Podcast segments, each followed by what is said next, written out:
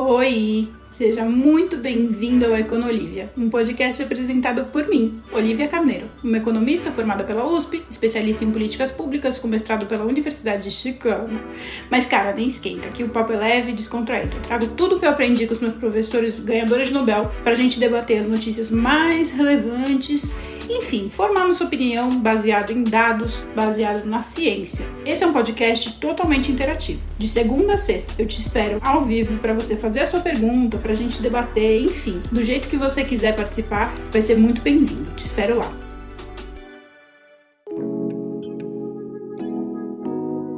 Sejam todos muito bem-vindos a mais um episódio do Econolívia, o seu podcast diário que busca a sensatez neste noticiário brasileiro que é muito louco e a gente quer falar aqui de economia, enfim, política. A gente quer falar das notícias de uma maneira, séria, técnica e verdadeira mas a gente também quer ser acessível. E hoje eu me incumbi o desafio, para quem não me conhece, eu sou Olivia Carneiro, uma economista formada pela USP, especialista em políticas públicas, com mestrado pela Universidade de Chicago, que tenta falar as coisas com vocês de uma maneira bem acessível. E hoje eu me propus a falar de uma coisa que é muito delicada, que é essa questão do governo Lula, visita à China, o tratado, a taxação da Shen, o destino, o rumo da economia brasileira, que tem muito ruído, né? E vamos tentar conversar aqui de uma maneira sensata. Não digo isenta de preferências, porque ninguém é isento, eu não sou uma pessoa isenta de preferências, mas eu busco trazer para vocês uma racionalidade para a gente entender esse contexto, que é muito complexo, esse contexto que a gente está vivendo hoje. Por vários motivos, enfim, vamos tentar fazer um encadeamento lógico aqui, que ajuda a entender esse contexto da visita do Lula à China, né, o que, que trouxe isso para a gente e do que a gente está vivendo no Brasil nesse momento. Bom, vamos começar pelo começo, né? O Lula, para quem vive no mundo da lua e não acompanhou, o Lula semana passada visitou a China e firmou alguns acordos aí comerciais e fez bastante provo... eu não sei se ele fez tantas provocações ou se a imprensa focou muito nas provocações que ele fez sobre o uso do dólar como moeda corrente, moeda corrente de comércio, né? Relações comerciais, quando a gente vai fazer uma transação internacional, né? O Brasil vai vender carne para a China, por exemplo, essa transação é feita em dólar. E aí o Lula questionou bastante isso, porque no acordo que ele fechou lá com a China, em breve, né, a gente vai começar a fazer as transações comerciais na moeda chinesa, no yuan. E o Lula fez bastante provocações no sentido de falar, meu, mas eu não entendo por que, que a gente faz, a gente usa o dólar e tal. Isso foi o assunto que eu comentei na semana passada, na sexta-feira, com vocês, e eu falei, cara, mas assim, beleza, entendo o questionamento do Lula, não entendo porque a galera tá tão aflita com essa discussão, porque essa é uma discussão bem antiga, faz muitas décadas que a gente discute isso, essa hegemonia né, do dólar, e, enfim, não é só no Oriente, né, o Brasil não está sendo inovador com a China, a União Europeia é o maior, a zona do euro, né, o maior exemplo de que no próprio Ocidente a gente tem essa luta contra essa hegemonia do dólar bem presente e corrente e forte, então não precisava da China para começar esse questionamento, então, enfim, eu acho que a imprensa, não sei se por maldade ou por ignorância, acaba brincando um pouco com as angústias das pessoas que acabam ficando muito ansiosas com essa discussão. Né? Ah, isso significa que os Estados Unidos já era, que a China vai dominar o mundo, o mundo vai ficar comunista, ai meu Deus do céu.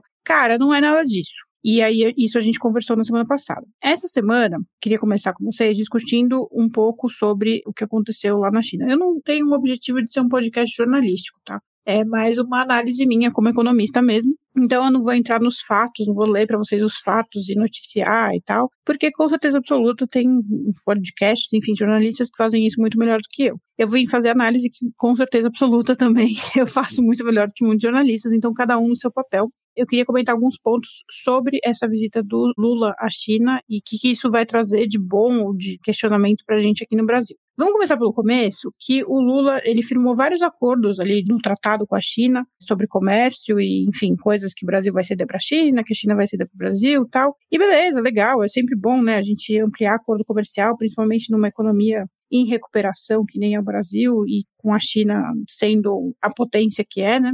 Mas não está muito claro para mim o que, que o Lula quer com isso, né? Para onde ele está levando o país como economia, como potência econômica, para onde que a gente está indo como nação, num objetivo econômico e de economia política mesmo, porque quando a gente fala de um governo, a gente fala que, enfim, um governo é eleito para cumprir um mandato, né? Ele tem um mandato ali de quatro anos. Qual que é o objetivo, né? Por que, que a nossa Constituição foi feita desse jeito? Porque em teoria, em quatro anos, um governo consegue desenhar um trajeto para a economia, para o país, que vai direcionar a gente para algum lugar. Então, vamos pegar aí o 50 anos e 5 do.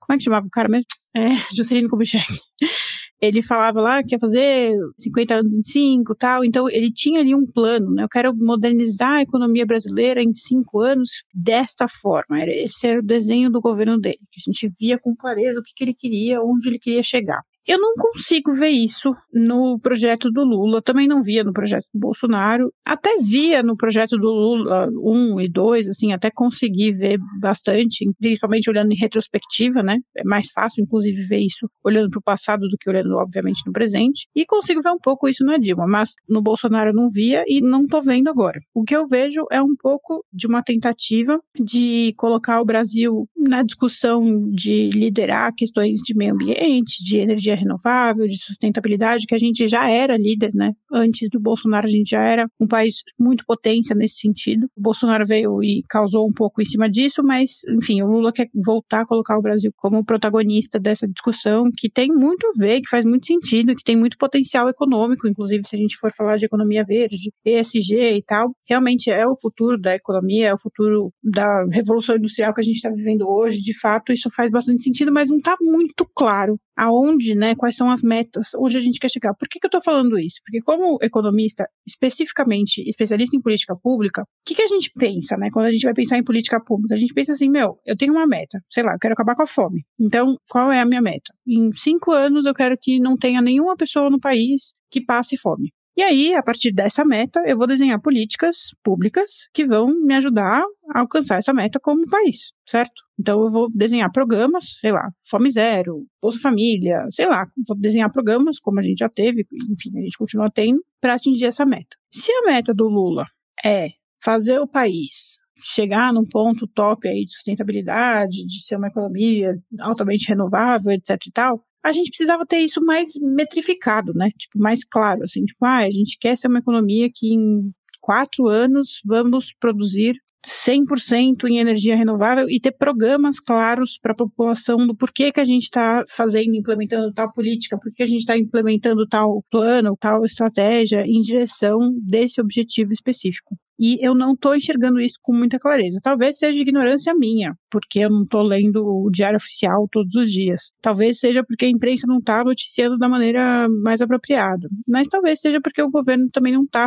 comunicando isso com muita clareza. O que eu percebo, principalmente dessa visita da China, é um Lula com um saudosismo em relação ao que ele já representou para o Brasil e para a geopolítica global, como presidente no Lula 1 e no Lula 2, ele de fato, o, Lula foi um líder global, assim, de muita relevância durante os seus mandatos, e hoje ele chega peitando, fazendo esse acordo com a China e fazendo essas provocações que ele faz, né, para enfim, que ele quer fazer a paz na guerra da Ucrânia, ele quer ser esse líder da economia verde, ele quer que o dólar deixe de ser a moeda corrente e tal. Só que ele fala isso como se ele fosse aquele líder que ele foi um dia. Só que ele não é. A gente não está em 2002.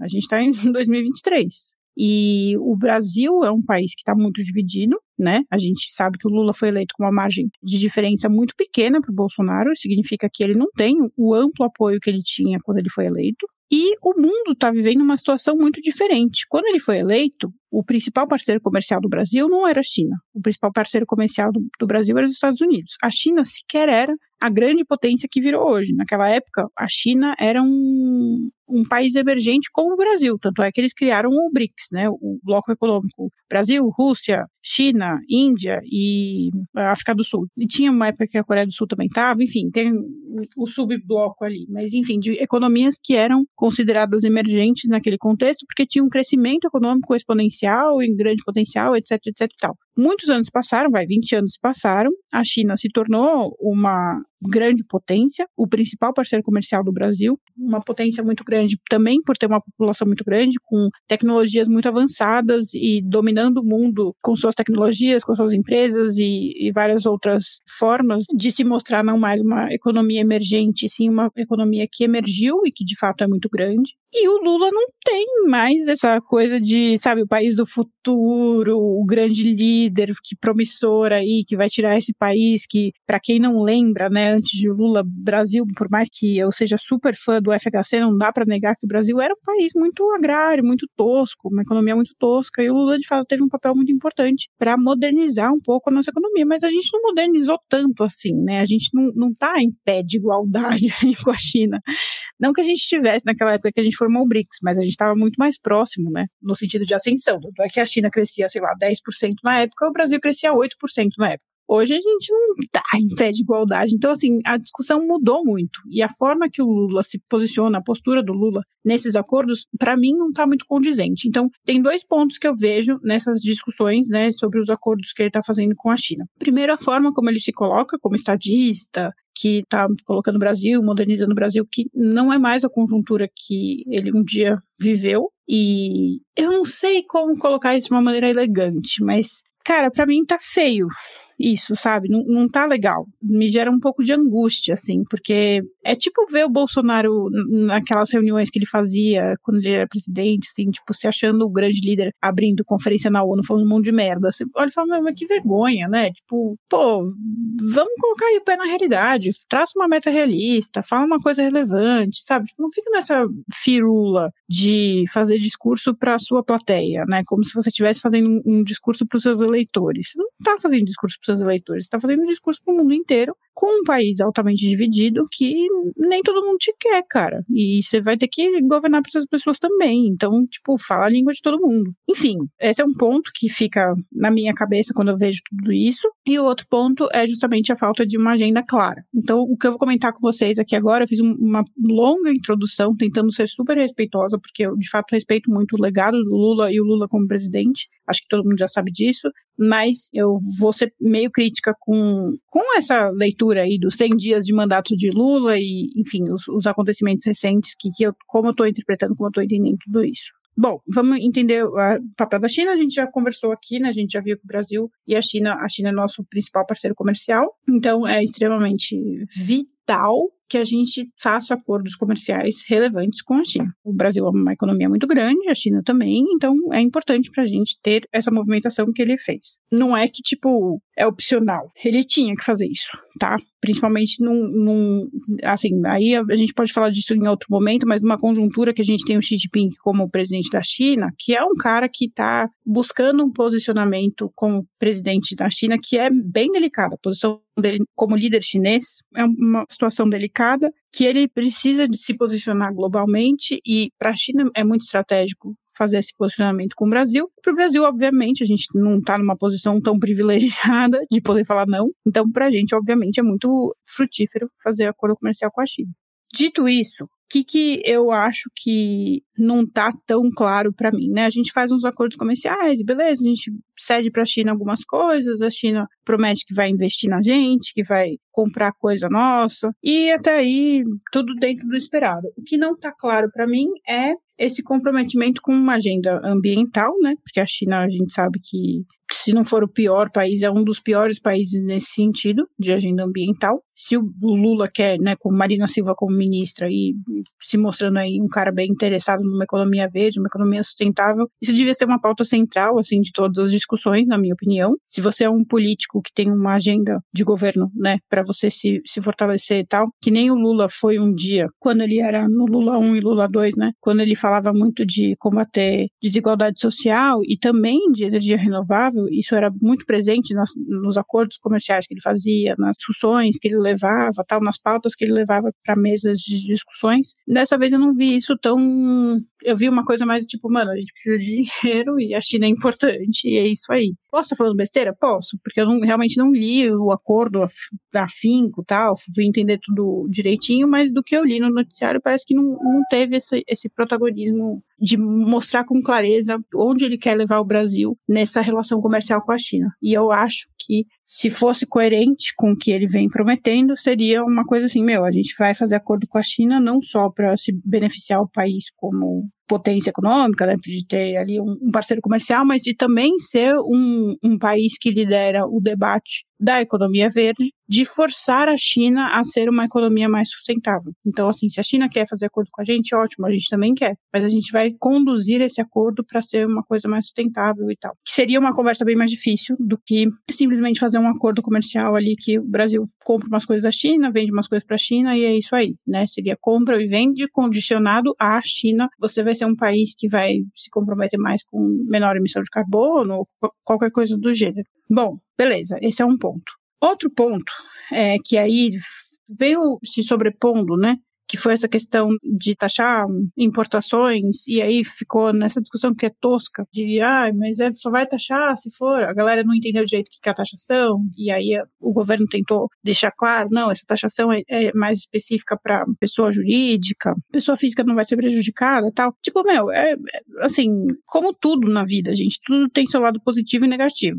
Obviamente, essa medida vai ter alguma coisa positiva, que a gente imagina que é uma melhor arrecadação, uma melhor fiscalização, já que a gente cobra imposto, que seja mais eficiente a nossa cobrança de imposto que isso seja uma melhoria para que seja uma cobrança mais eficiente, que incida de fato em quem precisa pagar imposto e não está pagando, como o governo diz ser direcionada essa medida, né, para quem finge ser pessoa física, ou seja, tipo eu, Olivia, comprando roupa fingindo que eu tô comprando roupa para mim, mas na verdade estou comprando roupa para vender. E aí, como eu fingi que estou comprando para mim, eu pago menos imposto, é o que o governo diz, né? E aí agora com essa nova regra, se eu estiver comprando roupa para vender, a fiscalização vai ser maior e vai conseguir pegar essas pessoas que estão tentando burlar as regras. O que, que eu quero dizer com isso? Que se a gente tem regra para fazer importação com impostos que façam sentido, que haja uma fiscalização que faz sentido e que de fato melhore a eficiência dessa dessa importação e dessa taxação. Então, assim, não tem muito o que ficar questionando a medida do governo, não tem muito o que ficar defendendo ou criticando, ah, porque agora tá prejudicando os mais pobres. Não tá, gente, desculpa, o mais pobre não tá comprando roupa na Shein, quem tá comprando roupa na Shein é classe média, e mesmo se fosse mais pobre, não necessariamente isso vai significar uma, algo prejudicial, tudo depende de como vai ser conduzido. Toda política, absolutamente toda política, não existe uma política que é só positiva ou só negativa. Toda política tem um lado positivo e tem um lado negativo. Tem que que ver como que vai ser implementada. Que nem eu sempre falo, vocês me perguntam muito de privatização, né? Ai, Olivia, privatização é boa ou ruim? Cara, depende. Tem privatização que é boa, tem privatização que é ruim.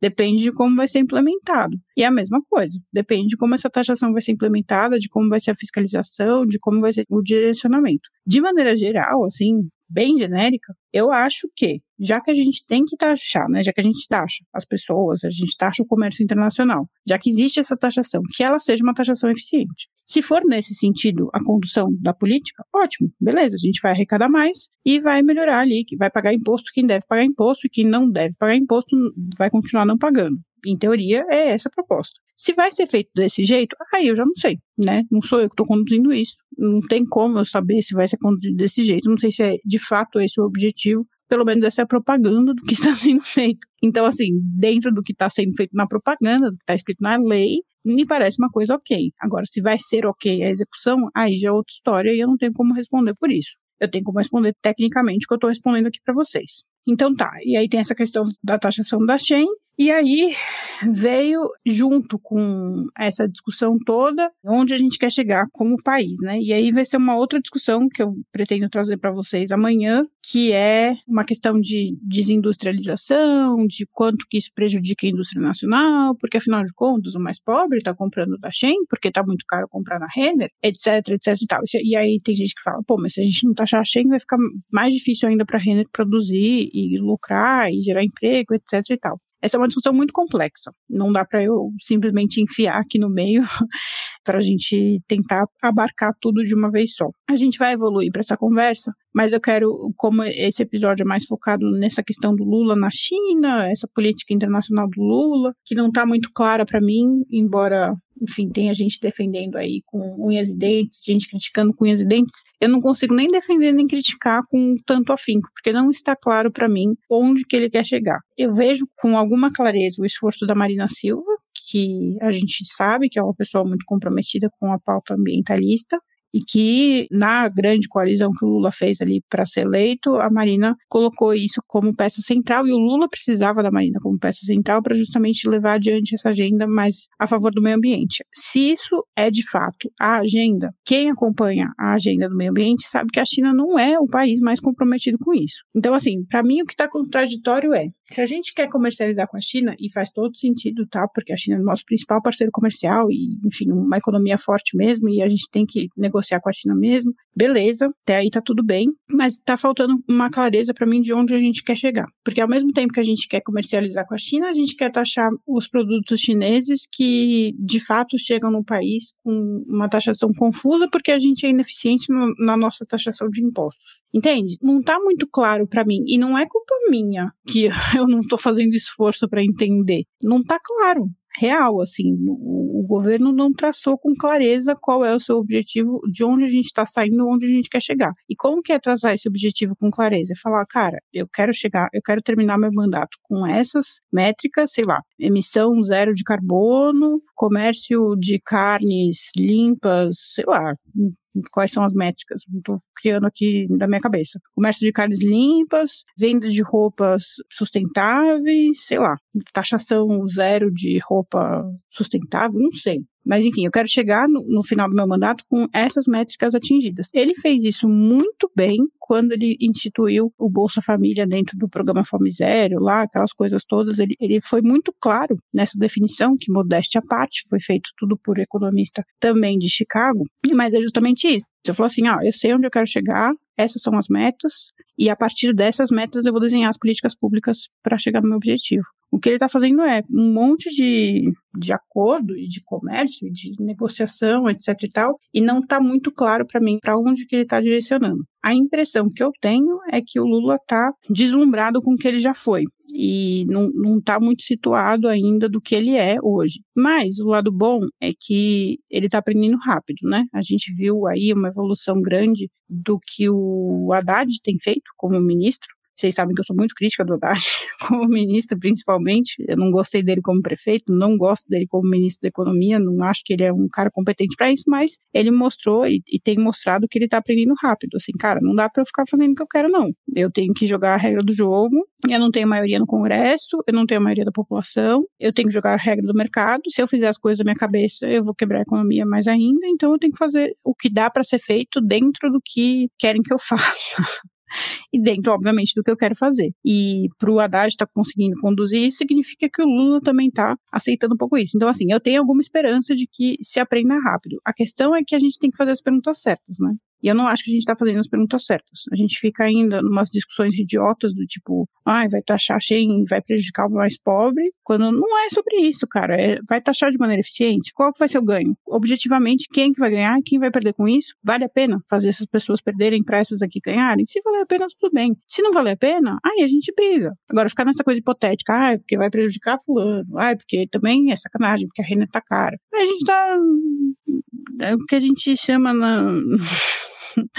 na academia de uma maneira vulgar, a gente chama isso de punhetagem intelectual, que na verdade não é nada, né? Você está discutindo nada. Tipo, ficar na, na, hipótese, ah, eu acho que vai prejudicar o mais pobre. Tá, mas que embasamento que você tem, né, para confirmar isso? E o que deve ser feito para que isso não aconteça, objetivamente? O que a Receita Federal tem que fazer na hora de fiscalizar para evitar que o mais pobre seja prejudicado? Entende?